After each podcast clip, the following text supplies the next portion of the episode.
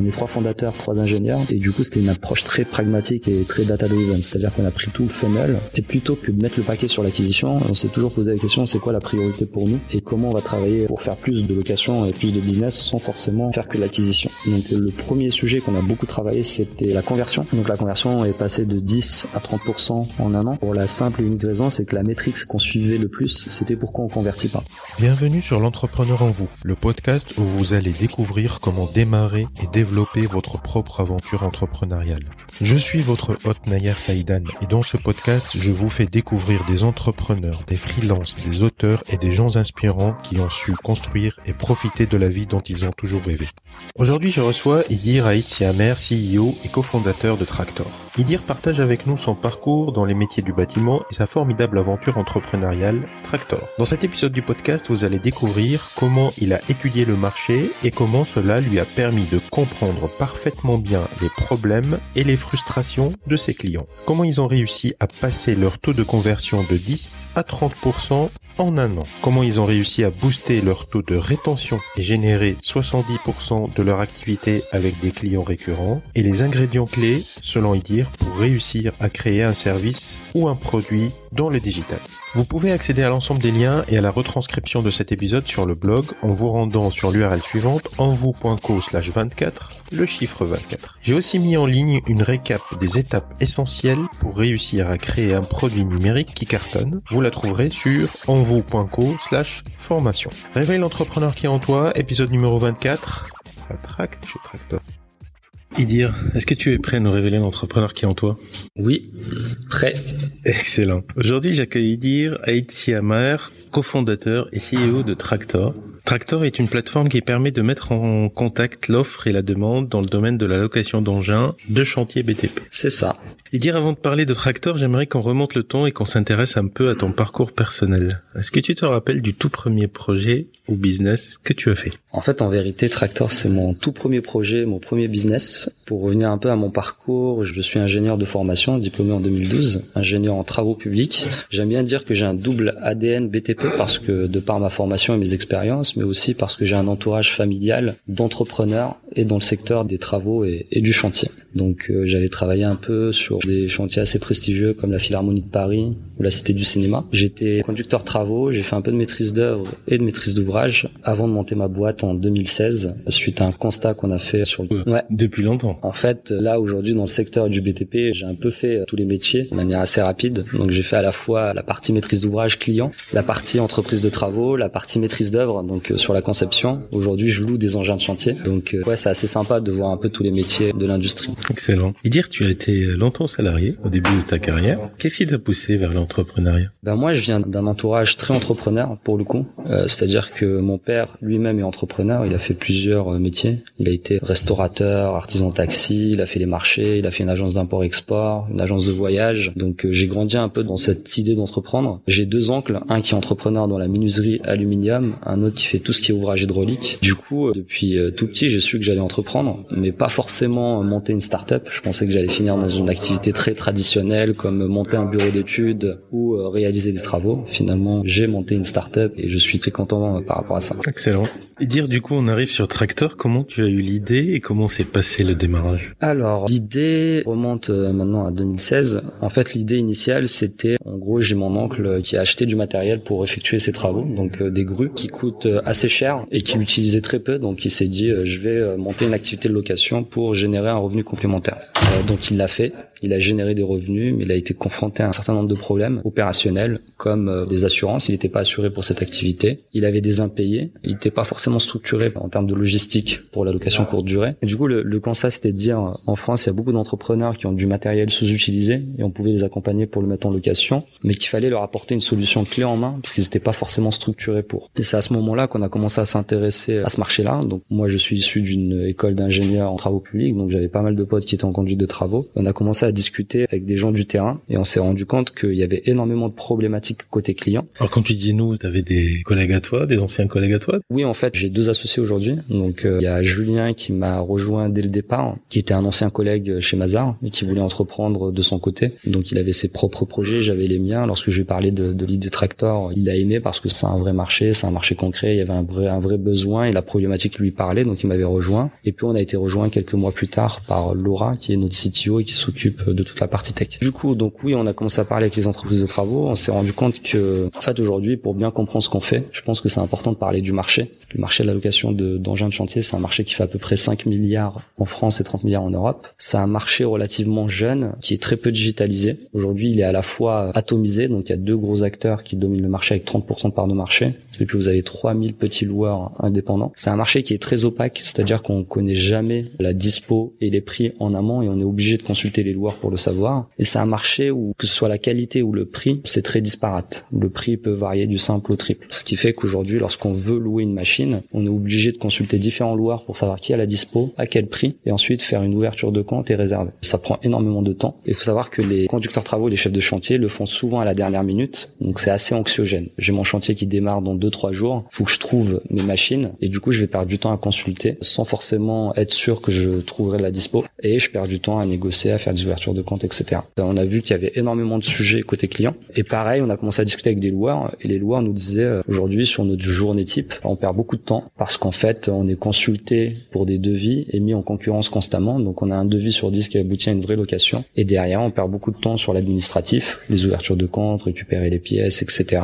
Et beaucoup de temps en aval sur la gestion des paiements et du recouvrement, des relances, etc. Du coup, on s'est dit, euh, ok, super, il y a énormément de problèmes côté client, côté loueur, côté offre. Donc, euh, il y a des choses sympas à faire et on va résoudre tous ces problèmes-là. D'accord. Comment on démarre du coup? Là, on a l'idée euh, générale. Ah. Comment on attaque? Ben, on attaque déjà nous en fait pour délivrer le service, il nous fallait deux actifs. Le premier, c'était un réseau de loueurs pour proposer des machines à la location à nos clients et une plateforme. Mhm. Donc en fait, on a un peu démarré comme ça, c'est-à-dire qu'à la fois en parallèle, on, on développait notre plateforme et en parallèle, on allait démarcher des loueurs à qui on proposait euh, notre service. Au début, c'était un peu dur parce qu'en fait, on va voir des loueurs, on leur explique euh, ce qu'on va faire, mais il n'y a rien de tangible, de concret. Donc, il n'y a pas de plateforme, il n'y a pas de client, il n'y a pas de business, il n'y a rien qui se passe.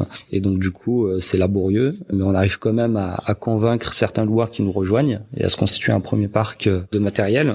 Et ensuite, on se dit à un moment donné, on va livrer la plateforme en octobre 2016. Et du coup, faut qu'on se prépare peut-être en amont à commencer à constituer un portefeuille client. Comme ça, dès qu'en fait on met en route la plateforme, on fait des premières locations. Et pour ça, euh, du coup, on a, on a fait un peu euh, fake it until to make it. On a mis des annonces un peu partout, comme quoi on avait du matériel à louer pour euh, derrière générer des leads qu'on traiterait par la suite. Et en fait, dès les premières annonces, on a eu des leads chauds de gens qui avaient des besoins urgents. Et on s'est dit, c'est dommage de pas pouvoir les traiter parce qu'on n'a pas la plateforme qui est en ligne. Donc, on a commencé à faire un peu nos premières locations comme ça, c'est-à-dire que les gens nous appelaient, on les mettait en relation avec nos partenaires au téléphone, sans qu'il y ait de plateforme ni rien, de manière très traditionnelle. Nous, notre modèle économique, c'est de prendre une commission, donc on facture notre commission et on l'envoyait par email tout simplement. Et c'était vertueux parce qu'en fait ça nous a permis un de faire des premières locations et de générer du chiffre d'affaires et de mieux comprendre le métier, les enjeux liés à la location, les attentes des clients, celles des loueurs, etc. Ça nous a permis aussi d'accélérer l'acquisition des partenaires parce qu'en fait, lorsqu'on avait des demandes clients et qu'on n'avait pas forcément la machine adéquate, on allait démarcher d'autres loueurs en disant voilà, on est tracteur, on va mettre en relation les loueurs et les clients, les entreprises de travaux. Et on a déjà un client qui a un besoin pour la semaine prochaine pour une mini pelle sur cinq jours. Est-ce que ça vous intéresse?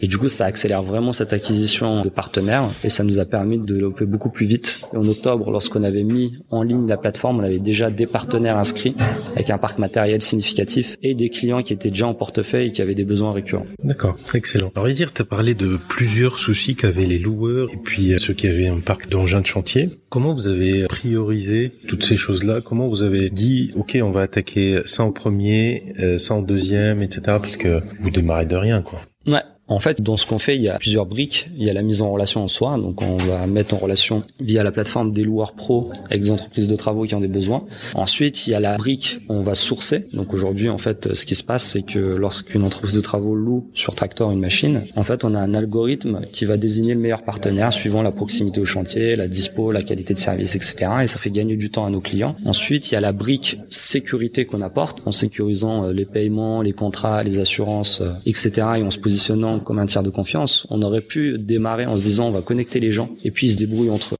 Pour nous, c'était pas suffisant parce que, en fait, aujourd'hui, euh, autant mettre des annonces sur le bon coin ou sur les pages jaunes, etc. Ça apporte pas vraiment de valeur pour le loueur parce que il est toujours dans cette phase où il va éditer des devis, il va essayer de convertir avec des relances, etc. Et il prend toujours ses risques contractuels en termes d'assurance, en termes de paiement, etc. Donc pour nous, c'était essentiel dès le départ d'apporter tous ces services-là, quitte à ce qu'on les fasse dans un premier temps à la main, qu'on les gère à la main et au cas par cas, parce que c'est important de les euh, traiter et c'est là où on crée de valeur en fait. C'est pas facile de gérer tous ces aspects-là, parce que ça, soulève plein de sujets et plein de complexités, notamment le paiement et le paiement en B2B. Aujourd'hui, on a des clients qui vont payer comptant, on a des clients qui vont payer à 30 jours, des clients qui vont payer par carte bleue, d'autres par virement, par prélèvement. Des fois, c'est des paiements échelonnés suivant la durée de la location. Donc ça rajoute énormément de complexité en termes d'exécution et en termes de techno, mais je trouve que c'est nécessaire pour apporter de la valeur à nos utilisateurs. Aujourd'hui, on a des loueurs qui sont très contents de travailler avec nous parce que Tractor leur génère un du chiffre d'affaires entre 100 000 et 200 000 euros en moyenne on les sécurise sur le paiement, c'est-à-dire que toutes les locations qu'ils font chez nous, ils dorment tranquilles parce qu'ils savent qu'il n'y a aucun risque derrière. On leur apporte les assurances et les contrats juridiques et surtout on leur automatise tout l'administratif. C'est-à-dire que ils n'ont pas à éditer de contrats, de bons de commande, de factures, etc. Tout est automatisé par la plateforme et du coup ça leur permet vraiment de se focaliser sur l'essentiel qui est le service et la qualité de service. Donc livrer en temps et en heure nos clients avec des machines qui fonctionnent correctement et pouvoir intervenir rapidement en cas de panne. D'accord. Idir, quel est le meilleur canal marketing que vous utilisez pour faire croître Tractor? En termes d'acquisition pure, c'est le SEO, donc c'est le référencement naturel. Chez nous, en fait, il y a, un élément qui est important, c'est le timing, c'est-à-dire que le client est réceptif euh, à la proposition de valeur lorsqu'il est dans le besoin. Du coup, euh, le SEO est pertinent par rapport à ça parce qu'en fait, euh, le client nous découvre au moment du besoin. Donc c'est un canal qu'on a énormément travaillé dès le début, qu'on a structuré pour être scalable, c'est-à-dire pouvoir créer du contenu, l'optimiser, le monitorer sans forcément faire appel à nos développeurs. Donc beaucoup de maturité sur le sujet. Ensuite, on a d'autres leviers comme le, SIA. En ce moment, on fait beaucoup de séquences de mails et de lead generation. Donc, on combine au final pas mal de leviers euh, en termes d'acquisition. Et le principal, ça reste vraiment le SEO. Par contre, en termes de marketing, c'est vrai que on a toujours eu une approche assez scientifique euh, de la chose. Parce qu'en fait, on est trois fondateurs, trois ingénieurs. Le premier profil marketing à nous avoir rejoint, donc c'est Benjamin qui nous a rejoint il y a cinq mois. Et du coup, c'était une approche très pragmatique et très data-driven. C'est-à-dire qu'on a pris tout le funnel et plutôt que de mettre le paquet sur l'acquisition, on s'est toujours posé la question, c'est quoi la priorité pour nous et comment on va travailler pour faire plus de locations et plus de business sans forcément faire que l'acquisition. Donc, le premier sujet qu'on a beaucoup travaillé, c'était euh, la conversion. D'accord. Donc, la conversion est passée de 10 à 30% en un an. Pour la simple et unique raison, c'est que la métrique qu'on suivait le plus, c'était pourquoi on convertit pas. C'est-à-dire que lorsqu'un client nous sollicite et qu'on ne convertit pas, on a systématiquement un call pour savoir pourquoi on l'a pas converti. Est-ce que c'est un problème de pricing? Est-ce que c'est un problème de dispo? Est-ce que c'est un problème de modalité de paiement? Alors quand tu dis un call, ça veut dire que la personne, elle vous a trouvé, on va dire sur Google. Ouais. Tu parlais de SEO. Elle se rend sur le site de Tractor. Il y a la pelleteuse qui l'intéresse devant son écran. Il essaye de réserver. Tout à fait. Ouais. Il rentre ses coordonnées. Il va pas jusqu'au paiement. Tout à fait. Donc en fait, un client, c'est euh, différentes choses. Il y a celui qui va en effet euh, faire le funnel, qui va arrêter au moment du devis. Donc là, on va l'appeler pour savoir ce qui s'est passé. Euh, on a le client qui va nous appeler au téléphone aussi. En fait, euh, aujourd'hui, on est sur une population qui a pas beaucoup l'habitude du digital et donc euh, qui connaissent pas forcément la marque et qui ont tendance à nous appeler au téléphone au premier contact et qui vont nous faire une demande de devis pour le coup. Par contre, sur les besoins d'après, ils passent par la plateforme parce qu'ils nous connaissent, ils sont rassurés. Mais sur le premier contact, ils vont nous appeler. Après, on reçoit aussi, euh, comme on commence à être connu, on est un peu référencé sur des bases d'entrepreneurs et des fois, on, on peut recevoir par email des demandes de consultation. Donc, on a différents canaux qui nous permettent d'avoir des clients qui arrivent. Et en fait, euh, nous, le taux de conversion, c'est vraiment sur une demande qui est faite. Et du coup, on a traqué euh, ce truc-là, pourquoi on convertissait pas. Et en fait, on voyait, on regardait les raisons principales et on mettait des leviers en face. Tu peux nous donner une ou deux raisons peut-être euh, Les raisons qui ressortaient, en fait, on pouvait avoir une raison qui était l'offre, on n'avait pas l'offre parce que c'était sur une ville ou sur une typologie de machine qu'on n'avait pas encore. C'était des fois le prix sur certaines typologies de machines. C'était les modalités de paiement parce qu'à l'époque, on faisait que du paiement comptant et on avait des grosses structures qui avaient une très bonne santé financière qui payaient que à 30 jours. Des fois, la raison, elle était simple, c'est juste euh, une consultation pour répondre à un appel d'offres et il n'y avait pas de réel besoin tout de suite, donc c'est normal de pas convertir. Et euh, des fois, c'était l'UX aussi parce que le fonctionnement de la plateforme à l'époque, il était beaucoup plus lourd euh, qu'aujourd'hui. Et du coup, on mettait les, les, leviers petit à petit. Typiquement, quand c'était des problèmes de dispo, on allait voir les typologies de machines qui étaient le plus demandées, on avait des problèmes de dispo et on allait prioriser euh, l'acquisition de partenaires sur ces verticales-là. On voit, on a de plus en plus de demandes sur les nacelles ciseaux en Ile-de-France, donc on va aller chercher des partenaires qui font ça, ce qui fait que cet élément on l'améliore petit à petit et du coup le taux de conversion. Sur le paiement, à un moment donné, on a mis du paiement à 30 jours fin de mois en processant pour minimiser le risque. Ça nous a permis aussi d'améliorer ce taux de conversion. On a beaucoup amélioré l'UX en itérant dessus. Donc voilà, aujourd'hui on a atteint un niveau euh, de, de 30%. Et pareil, on a beaucoup travaillé sur la rétention par la suite. Donc à un moment donné, on se dit ok, euh, on a un beau taux de conversion. Par contre, on est vraiment sur des clients qui ont des chantiers tout le temps, qui ont des besoins très récurrents. Donc, donc aujourd'hui, on a un bon niveau de récurrence, mais en fait, on pourrait faire beaucoup mieux compte tenu du potentiel du portefeuille client. Du coup, on a fait le même travail euh, très scientifique qui était de prendre tous nos clients, les appeler un par un et de savoir ceux qui sont jamais revenus, pourquoi ils sont jamais revenus.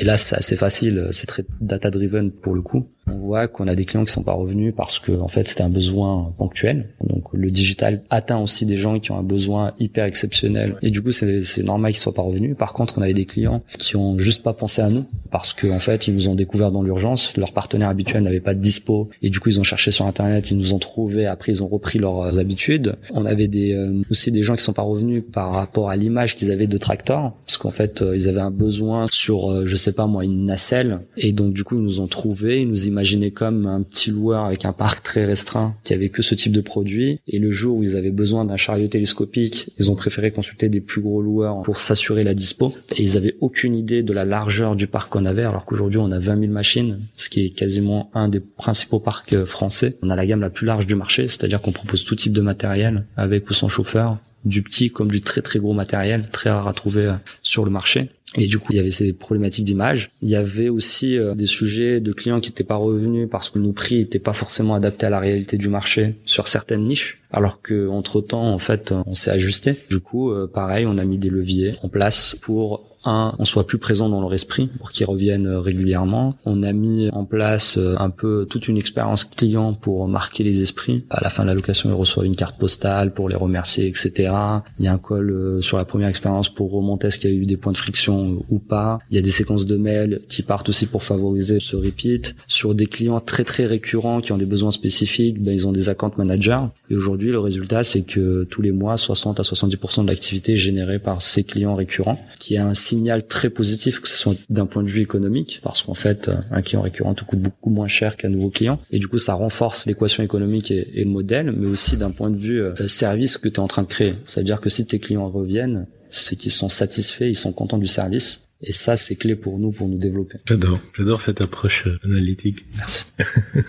euh, Idir, où est-ce que vous en êtes aujourd'hui? Est-ce que tu peux nous donner quelques chiffres? Tu nous as donné déjà quelques-uns, mais... ouais, on aime bien les chiffres euh, chez Tractor.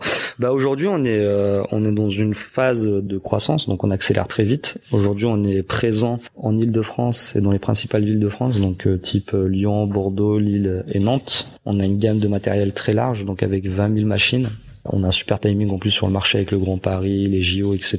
Donc ça c'est top. On a à peu près 20-30% de croissance tous les mois. Donc on essaye de tenir euh, cette croissance qui résulte du modèle économique parce qu'avec le repeat, bah en fait on a un cumul de portefeuille clients avec des clients qui reviennent, etc. Donc ça nous crée naturellement une première croissance, plus l'équipe qui se renforce, les budgets market euh, qui croient. Donc ça nous crée naturellement cette euh, belle croissance. Et l'objectif c'est d'être national d'ici la fin de l'année et attaquer un pays européen d'ici l'année prochaine je pense plus vers la fin de l'année, commencer à regarder un peu ce qui se passe sur les autres marchés pour ouvrir un nouveau pays.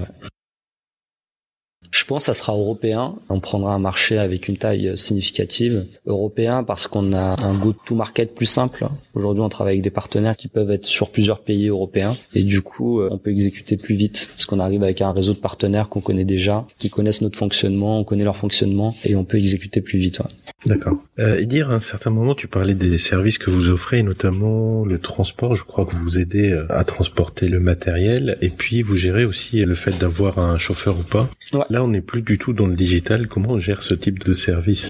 Non, en fait, euh, si on est toujours dans le digital, c'est euh, d'un point de vue parcours client pur. Euh, ce qui se passe, c'est que le client vient sur le site, fait une recherche sur la machine dont il a besoin. Donc, il va taper Minipel, par exemple. On a différents modèles, donc il va sélectionner le modèle le plus adapté à son besoin. Et derrière, il va faire une demande de résa. Dans formulaire de résa, il va mettre ses dates, le lieu du chantier, etc. Mais il va spécifier aussi ses besoins. Est-ce qu'il a besoin d'être livré sur chantier? C'est à peu près 90% des cas parce qu'on est sur du gros matériel, donc ils sont pas forcément structurés pour aller le récupérer. Et ensuite, ils peuvent indiquer aussi est-ce qu'ils veulent louer avec ou sans chauffeur. Sur certaines typologies de machines, par exemple, on conseille vivement à nos clients de louer avec chauffeur parce qu'en fait, en termes de rendement, ils y gagnent. Un partenaire euh, qui loue une machine avec chauffeur, avec un chauffeur qui travaille dessus toute l'année, va être beaucoup plus efficace qu'un collaborateur dans une entreprise qui a les cassettes, donc l'équivalent d'un permis euh, pour euh, piloter une machine, mais qui le fait que de manière ponctuelle. Franchement, les différences de rendement, elles sont incroyables. Et donc, du coup, on le recommande de le faire avec chauffeur. Donc en fait, c'est dans le funnel. Et après, c'est le loueur qui prend en charge le transport et le, chauffeur.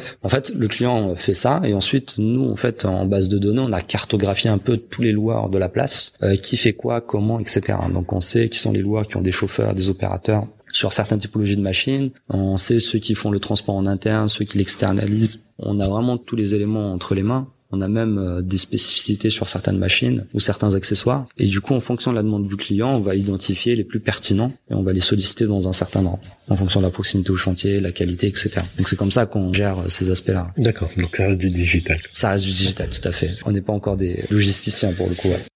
Et comment on gère la, la, disponibilité du matériel chez les loueurs? Est-ce qu'ils se connectent eux-mêmes sur la plateforme? Ils disent quel est le matériel disponible ou non, non, non. Il y a, c'est assez marrant parce qu'il y a beaucoup de marketplaces qui se lancent avec cette approche-là en disant que les partenaires vont venir saisir les dispos. Euh, sauf qu'en réalité, je pense pas que ça soit une bonne approche parce que euh, c'est compliqué de contraindre un partenaire à venir saisir ses dispos tous les jours. Déjà, c'est un effort, c'est, c'est du temps passé. Si t'es pas en capacité, à la limite, le jour où t'es en capacité de lui délivrer du chiffre d'affaires de manière très quotidienne et qui peut staffer une personne dédiée à ça, why not? Mais je trouve que c'est très contraignant et d'ailleurs, il y a personne qui sait le faire aujourd'hui. D'accord. Du coup, comment vous gérez ça? En fait, les seuls marketplaces qui, qui essayent de maîtriser la dispo en temps réel, c'est pas de la c'est plutôt l'API où euh, je fournis un SaaS. Euh, je prends l'exemple de la fourchette. La fourchette, c'est euh, je fournis un SaaS à mon restaurateur qui lui permet de gérer un certain nombre de choses du quotidien et de créer la valeur. Et via cet outil de gestion, j'ai une vue euh, des dispos que je peux proposer en temps réel. Je prends un autre exemple, c'est des exemples de nos investisseurs en plus euh, parce qu'on acquiert à l'aventure au capital, qu'on connaît très bien ce sujet-là. Doctolib, Doctolib c'est un logiciel pour les médecins qui leur permet de gérer leur quotidien et du coup de récupérer l'agenda en temps réel et de proposer les dispos. Donc en fait c'est le seul quasiment moyen de gérer la dispo en temps réel. C'est soit on a un outil de gestion que le partenaire utilise au quotidien et dans ce cas-là soit c'est la plateforme qui l'a fait donc elle a accès à cette dispo, soit c'est un acteur externe qui le fait et du coup on va faire une API pour communiquer. Euh, Tractor on est un peu dans cet ADN, c'est-à-dire l'idée c'est pas leur mettre une console où ils viennent saisir leur dispo de manière quotidienne, c'est trop de travail pour eux, mais c'est plutôt de voir comment on peut les outiller avec des outils qui leur permettent de gagner du temps sur leur quotidien et nous de récupérer les dispos en temps réel et ceux qui ont déjà des ERP explorer euh, les systèmes d'API. Maintenant en, termes de tech on développe énormément de choses donc c'est pas forcément notre euh, priorité aujourd'hui, mais par contre on arrive à bien la gérer. Donc euh, là on a beaucoup de chance nous dans notre modèle, c'est que la dispo on la gère bien parce que la machine c'est une commodité. C'est-à-dire qu'un un client qui vient louer, euh, je sais pas moi, une grue araignée, le critère euh, tel ou tel partenaire n'est pas forcément important. La machine qu'elle soit verte ou jaune, qu'elle soit de 2013 ou de 2014, c'est pas forcément des critères importants en termes de décision. Ce qui va l'intéresser, c'est d'avoir une machine qui répond à son besoin technique et qui fonctionne correctement. Et donc du coup, euh, en fait, on a une marketplace qui fonctionne un peu comme Uber, c'est-à-dire que on a une seule annonce par typologie de machine que le client réserve, donc il choisit pas forcément le partenaire A ou B ou C. Et par contre derrière, on sait qu'on a plusieurs partenaires et qu'on aura forcément de la dispo. C'est juste qu'on va les solliciter dans un certain ordre, suivant nos critères de sélection, un peu comme Uber ferait avec ses chauffeurs, c'est-à-dire euh, lorsqu'on va chez Uber, on va pas sélectionner le chauffeur qui nous intéresse le plus, on veut juste réserver un véhicule et on sait qu'on aura une qualité de service relativement homogène. Et ensuite, c'est Uber qui va solliciter les chauffeurs qui sont à proximité pour voir qui est intéressé par la course. On a à peu près le même schéma. Ok, excellent. T'es arrivé à mettre au digital des gens qui sont jamais arrivés à s'y mettre tout seul Ouais, clairement, on a, on est, je pense, on est sur l'une des industries les moins digitalisées pour le coup. D'ailleurs, c'est assez marrant parce qu'on a plein de petites anecdotes par rapport à ça. Moi, mes premiers clients, par exemple, c'était des clients qui venaient de mon réseau, des entreprises avec qui j'ai travaillé par le passé. Il y a souvent des gens qui sont très peu digitalisés pour le coup. Et je me rappelle, j'ai un client en particulier qui a loué chez nous la première fois. On lui a expliqué le process, on lui a dit qu'il fallait faire une ouverture de compte en ligne, suivre le funnel, réserver, etc. Et puis payer par carte bleue. Il nous disait, oh là, votre truc, il est super compliqué. Moi, je préfère passer en agence présence physique, signer un bon de commande, remettre un chèque de caution, alors que ça prend une demi-journée. Parce que tout ça c'était nouveau pour lui et qu'il n'avait pas l'habitude. On a fait une, deux, trois, quatre, cinq locations et à un moment donné il avait un besoin très spécifique, donc une carotteuse, un produit qu'on propose pas parce que c'est du petit matériel. Et là on lui explique qu'on fait pas ce genre de matériel et il nous dit euh, les gars vous vous démerdez parce que je me vois plus louer comme avant, c'est-à-dire passer en agence et y perdre une demi-journée. Donc euh, c'est une population qui est très peu digitalisée, donc faut lui faire changer ses habitudes. Par contre en fait ils adoptent très vite le service et en fait ils, se rendent compte que c'est tellement plus facile. ils ont un seul interlocuteur quel que soit le besoin, ils peuvent booker leur machine en deux minutes chrono, ils ont tout le temps de la dispo, ils sont sécurisés parce qu'ils ont accès à des meilleurs tarifs, un peu comme une centrale d'achat, ils ont un vrai contrat d'assurance qui les couvre en cas de sinistre, ils ont des contrats juridiques plus fermes, plus justes entre le loueur et eux. Et donc du coup euh, derrière en fait ils se rendent compte que le schéma traditionnel était beaucoup plus complexe. Et là on se dit on a vraiment créé la valeur pour nos clients. D'accord, excellent. Et dire euh, avec tout ça, quels sont selon toi les ingrédients clés qui font qu'on réussisse dans le digital, qui font qu'on arrive à proposer un service ou un outil qui marche dans le digital? Bah, je pense que ce qui est important, c'est déjà de résoudre un problème, mais un vrai problème. Aujourd'hui, Tractor, euh, on loue des engins de chantier et les engins, c'est un vrai besoin. C'est-à-dire qu'une entreprise, elle a pas son engin de chantier, elle fait pas ses travaux. Donc on n'apporte pas du confort, mais on répond à une vraie problématique métier. Et je pense que c'est important qu'un entrepreneur réponde à un vrai besoin et soit pas juste euh, de son côté à fantasmer sur une idée ou un truc qui lui plaît mais qui plaît pas forcément à plus de gens ou qui plaît à deux trois structures mais c'est pas forcément une problématique euh, générale. Donc je pense que ça c'est clé c'est vraiment de répondre à un vrai besoin. Et ensuite, le business model, parce qu'en fait, euh, malheureusement, il y a des super services et des super produits qui répondent à des vrais besoins, mais le client n'est pas prêt à payer pour, euh, ou il n'y a pas de modèle économique. Donc, faut s'assurer qu'il y a un vrai modèle économique derrière, parce qu'en fait, euh, une structure se développe parce qu'elle se rémunère. Pour se rémunérer, il faut un, un business model. Après, c'est l'équipe clairement, parce qu'en fait, on peut avoir une mauvaise idée avec une équipe d'Avengers, on en fait quelque chose, et inversement, une excellente idée, si l'équipe elle est pas au top, bah ça le fera pas. On dit toujours que pour réussir une boîte, il faut une bonne idée, une excellente équipe, une excellente exécution. Et en fait, avant même une bonne exécution, il faut une exécution tout court. Donc, euh, faut une équipe euh, qui bosse bien, qui bosse beaucoup, qui est complémentaire. Donc, euh, ouais, c'est pour moi c'est clé, ouais. D'accord. Hier, tu as parlé de tes investisseurs. Vous avez fait une levée de fonds. Ouais. Est-ce que tu peux nous en dire plus euh, Comment ça s'est passé et puis pourquoi avoir choisi cette voie? Je vais commencer sur le pourquoi. Euh, on a décidé de lever. On a décidé de lever pour euh, une simple raison, c'est que un, on avait besoin d'accélérer parce qu'on est sur un marché qui est vierge mais qui est important, sur lequel je pense il y a d'autres acteurs qui vont arriver. On avait besoin d'accélérer sur ce sujet-là. On a le modèle aussi qui fait qu'on a besoin de lever, c'est-à-dire on est sur une marketplace et les premières années on est là pour construire un actif. On a différents actifs chez Tractor. Le premier actif, c'est la techno qu'on construit. Le deuxième, c'est le réseau de partenaires sur lequel on peut capitaliser par la suite. Et le troisième, c'est le réseau de clients. Parce qu'en fait, comme on est sur un portefeuille client avec des besoins récurrents, en fait, une fois qu'on a ce portefeuille client, on capitalise dessus sur les années à venir. Bah, qui dit construire un actif dit besoin de financement. Et c'est pour ça qu'on l'a fait. Ensuite, comment ça s'est passé? C'est que, en fait, on avait commencé à faire nos premières locs en octobre 2016 et on a été assez rapidement contacté par des fonds dès janvier février 2017, dont qui à l'aventure. D'accord. Ils vous ont repéré. C'est pas toi qui es parti les chercher. Non, non, ils nous ont repérés. D'ailleurs, ça s'est fait euh, sur la petite anecdote, c'est que en fait, ils ont leur réunion hebdomadaire où ils discutent un peu des différents deals reçus, etc. Et un des partenaires qui avait dit euh, tiens, j'aimerais bien faire un deal dans le BTP. Et du coup, euh, vous avez un analyste qui était stagiaire, Jean, qui s'est dit bah je vais regarder il y a quoi comme startup dans l'industrie. Il nous avait identifié, il nous a rencontrés. D'ailleurs, je le dédicace parce que il a fait le job de A à Z, c'est-à-dire qu'il nous avait sourcé, il nous avait contacté, il nous avait présenté qui era là, et il était là jusqu'au deal final. Donc voilà, ça s'est fait comme ça. Euh, nous, on planifiait de lever, donc euh, on pensait démarrer notre process euh, mars-avril, donc ils étaient venus un peu en amont, donc on s'est dit c'est super. On a vite accroché avec eux, donc Antoine, Marc Laurent, Olivier, parce qu'en fait, c'est des vrais entrepreneurs. Ils sont très opérationnels, donc ils aident beaucoup les boîtes dans lesquelles ils investissent. Ils ont une excellente réputation dans l'écosystème parce qu'ils ont des belles références, parce qu'ils aident vraiment leur start-up au quotidien. Et en plus, ils apportaient une vraie expertise sur le modèle marketplace. Donc, ils avaient fait la fourchette, Doctolib, Malte, Evaneos, etc. Donc, ils connaissaient très bien ce modèle-là. On se disait que c'était intéressant pour nous. Et le deuxième fonds qui est rentré au capital, donc en juin 2017, C'est BTP Capital Investissement. Donc c'est un fonds de cap dev pour le coup qui investissait pas forcément dans les startups. On est la première startup dans laquelle ils investissent. Et là, c'est beaucoup d'humains. C'est juste que on avait rencontré leur DG euh, Stéphane Curentien au salon des travaux publics via SMA BTP. Le contact est bien passé. Il a montré un intérêt.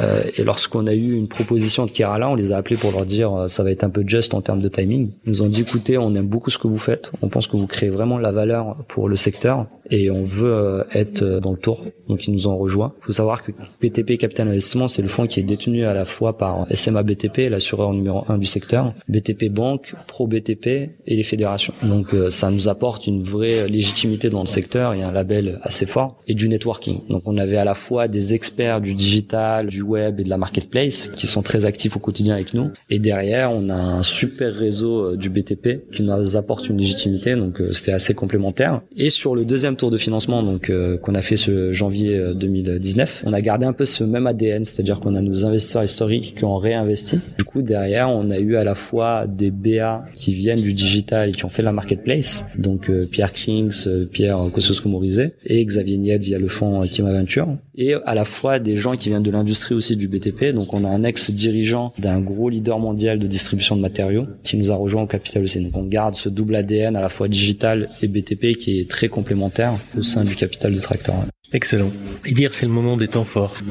Quel a été le pire moment de ton parcours d'entrepreneur et comment tu as fait pour rebondir? Alors c'est compliqué parce que j'ai pas forcément de pire moment en particulier ou de bons moments en particulier. Je pense que lorsqu'on est entrepreneur, c'est un peu euh, les montagnes russes, c'est-à-dire qu'on se prend des claques, on se prend des gifles, on enchaîne aussi les bonnes nouvelles et les victoires. Et donc du coup, c'est vraiment euh, ce quotidien-là. Nous, on était armés dès le départ à se prendre des claques. Et on était prêts psychologiquement à se prendre des claques parce que on allait dans une industrie euh, qui est très complexe dans son fonctionnement, un métier qui est pas très facile. C'est ça qui est aussi excitant, c'est de dire on fait quelque chose qui est difficile à exécuter. Et du coup, ça, on arrive à bien le faire, ça crée une vraie barrière à l'entrée. Et du coup, on s'est mangé pas mal de claques euh, qui font partie de l'apprentissage. Nos premiers euh, litiges, parce que dès qu'on commence à faire de plus en plus de volume, forcément on peut avoir des litiges. On apprend un peu à les gérer, on sait pas trop les gérer au début, on apprend petit à petit. Idem sur euh, les impayés qu'on pourrait avoir. Dès qu'on avait mis du paiement à 30 à 40 jours, fallait le processer et le sécuriser. Et bah du coup au début il y a des loupés, on apprend à les ajuster.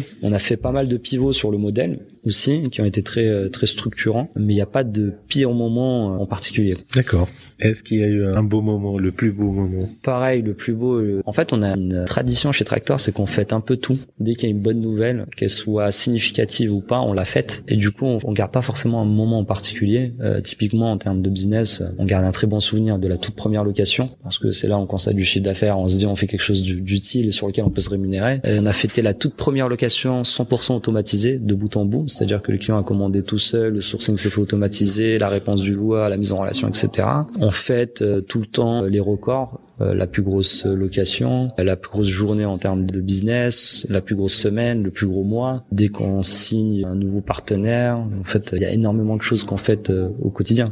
Là, on a Kevin qui nous a rejoint cette semaine, donc on a fêté ça hier. Donc euh... excellent. Dire c'est le moment de l'interview top 5. Le livre que tu recommandes. Euh, je lis pas beaucoup pour le coup. Il y a un livre que j'ai lu récemment qui est pas mal, c'est l'entreprise du bonheur, parce que je trouve que ce qui fait la réussite d'une boîte, c'est son capital humain. Et du coup, c'est un livre qui explore un peu tous ces aspects-là, et je le conseille à tous les entrepreneurs. L'entrepreneur que tu suis ou dont t'es fan Que je suis un en particulier, je sais pas. En fait, j'en ai quelques-uns pour des différentes raisons. J'aime bien Jack Ma d'Alibaba parce qu'en fait, un, il est parti de rien, il s'est construit euh, avec ses associés, etc. Et parce qu'il montre aussi euh, la puissance d'une marketplace sur du B2B avec des paniers moyens élevés et des besoins récurrents. Euh, ce qu'on est en train d'essayer de reproduire sur le secteur du BTP. C'est vrai que marketplace est assez connu dans l'univers du B2C, mais très peu B2B. Et c'est un des premiers exemples significatif. Après, il y a un entrepreneur aussi que j'aime bien, euh, qui est pas forcément connu de l'écosystème startup, c'est euh, Issad Rebrab, qui est un chef d'entreprise algérien qui a créé le groupe Cvital, qui était de formation euh, chef comptable, qui s'est construit en partant de rien, qui a fait passer l'Algérie de pays importateur et exportateur sur énormément de verticales et qui a bâti un, groupe aujourd'hui de plusieurs milliards. J'aime beaucoup parce que je pense que l'Afrique a besoin de, de ce type de chef d'entreprise, leader et visionnaire, pour euh, porter le continent. Et donc euh, du coup, euh, je le suis aussi. sinon, rien d'original, Elon Musk, parce qu'on a l'impression qu'il n'y a pas de limite. Quoi. Il se donne un objectif, il y va et il se donne aucune limite. D'accord, excellent. Ton outil en ligne préféré? Euh, On n'est pas trop outils, on utilise très peu d'outils au final. Je pense euh, il y a un outil qu'on utilise pour le SEO que j'aime beaucoup, c'est Smart Keyword. Euh, il permet en fait euh, de gérer son SEO avec une approche très euh, je priorise. Donc en fait, on identifie les mots clés les plus pertinents. Il est capable de prioriser suivant les opportunités. Est-ce qu'on est capable de ranker très vite dessus ou pas? Et il te donne une to do sur les actions à réaliser pour améliorer sa visibilité. Donc on utilise pas mal. Après, on utilise en interne Notion pour euh, tout ce qui va être euh, partage du savoir-faire, les scripts commerciaux, les objections euh, type, nos process internes, remonter des feedbacks sur le, la, la, plateforme, mais aussi pour en tant que gestionnaire de tâches, et puis Slack pour communiquer entre nous. D'accord. Ton premier conseil pour quelqu'un qui aimerait se lancer aujourd'hui? Bah, le premier conseil, ça serait en fait d'aller s'imprégner bien de l'industrie des acteurs, donc en allant échanger avec un maximum de, de personnes, en essayant de vendre dès que possible. En fait, euh, je pense que euh, nous, ça s'est fait un peu en improvisant, mais on s'en est rendu compte à quel point c'est important. C'est qu'on a commencé à vendre avant même que la plateforme soit mise en ligne. Et en fait, ça nous permet vraiment d'apprendre le métier parce qu'en fait, euh, en amont, on a une vision assez naïve des choses et des choses qu'on n'anticipe pas. Par exemple, dans la location, on s'est rendu compte que les prix étaient dégressifs, qu'il y avait toujours des mouvements entre le booking de départ et le booking final, parce qu'on avait prolongé ou réduire la location, parce qu'il y avait la refacturation de gasoil, etc. Et ça, c'était des choses qu'on maîtrisait pas forcément en amont et qui étaient structurantes. Donc c'est vraiment d'essayer de faire du business dès que possible et, pas se mettre des barrières en se disant oui mais il me faut ma plateforme, il faut mon appli, etc. Parce qu'en réalité en fait on peut faire des choses euh, juste avec un email et un téléphone quoi. Le meilleur investissement que tu as réalisé pour faire croître ton business, ça pourrait être un investissement en termes de temps, de moyens humains, de moyens financiers, un produit ou un service? Moi je pense que c'est l'humain notre meilleur investissement, c'est l'humain de vraiment de bout en bout, c'est-à-dire que soit mes associés, donc Julien et Laura, l'équipe qu'on a montée. Aujourd'hui, on a une super équipe euh, bien équilibrée où il y a une bonne ambiance avec des gens qui sont compétents et qui savent quoi faire. On a beaucoup d'entrepreneurs aussi, des gens qui ont monté des boîtes et qui nous ont rejoints. Et ça, c'est super parce que c'est des gens qui savent prendre de l'initiative, qui sortent de leur euh, euh, poste quelque part pour apporter vraiment un plus à, la boîte. Et on capitalise beaucoup dessus, que ce soit le choix de nos investisseurs aussi, avec des profils très entrepreneurs qui nous apportent un vrai plus au-delà de l'apport financier. Donc euh, je pense que c'est notre meilleur investissement, le capital humain. Ouais, c'est notre principal euh, actif aujourd'hui. Et dire merci de nous avoir accordé cette interview. Est-ce que tu pourrais dire à nos auditeurs où est-ce qu'ils peuvent te suivre? Euh, Merci à toi. Donc ils peuvent. Nous aujourd'hui, on est présent sur les réseaux sociaux, donc LinkedIn, Facebook, Twitter, Tractor. T-R-A-C-K-T-O-R et non pas comme petit logiciel de DJ. Sinon, essentiellement sur LinkedIn pour le coup. Excellent. Merci dire à bientôt. Merci à toi, Néa. Merci encore à Eldir pour nous avoir révélé l'entrepreneur qui est en lui. Je vous rappelle que vous pouvez accéder à l'ensemble des liens et à la retranscription de cet épisode sur le blog en vous rendant sur l'URL suivante envou.co slash 24, le chiffre 24. Vous trouverez aussi une checklist des étapes essentielles pour réussir à créer un produit numérique qui cartonne sur envou.co slash formation. Je vous remercie d'avoir écouté ce podcast jusqu'à la fin et je vous dis à très bientôt pour un nouvel épisode de l'entrepreneur en vous.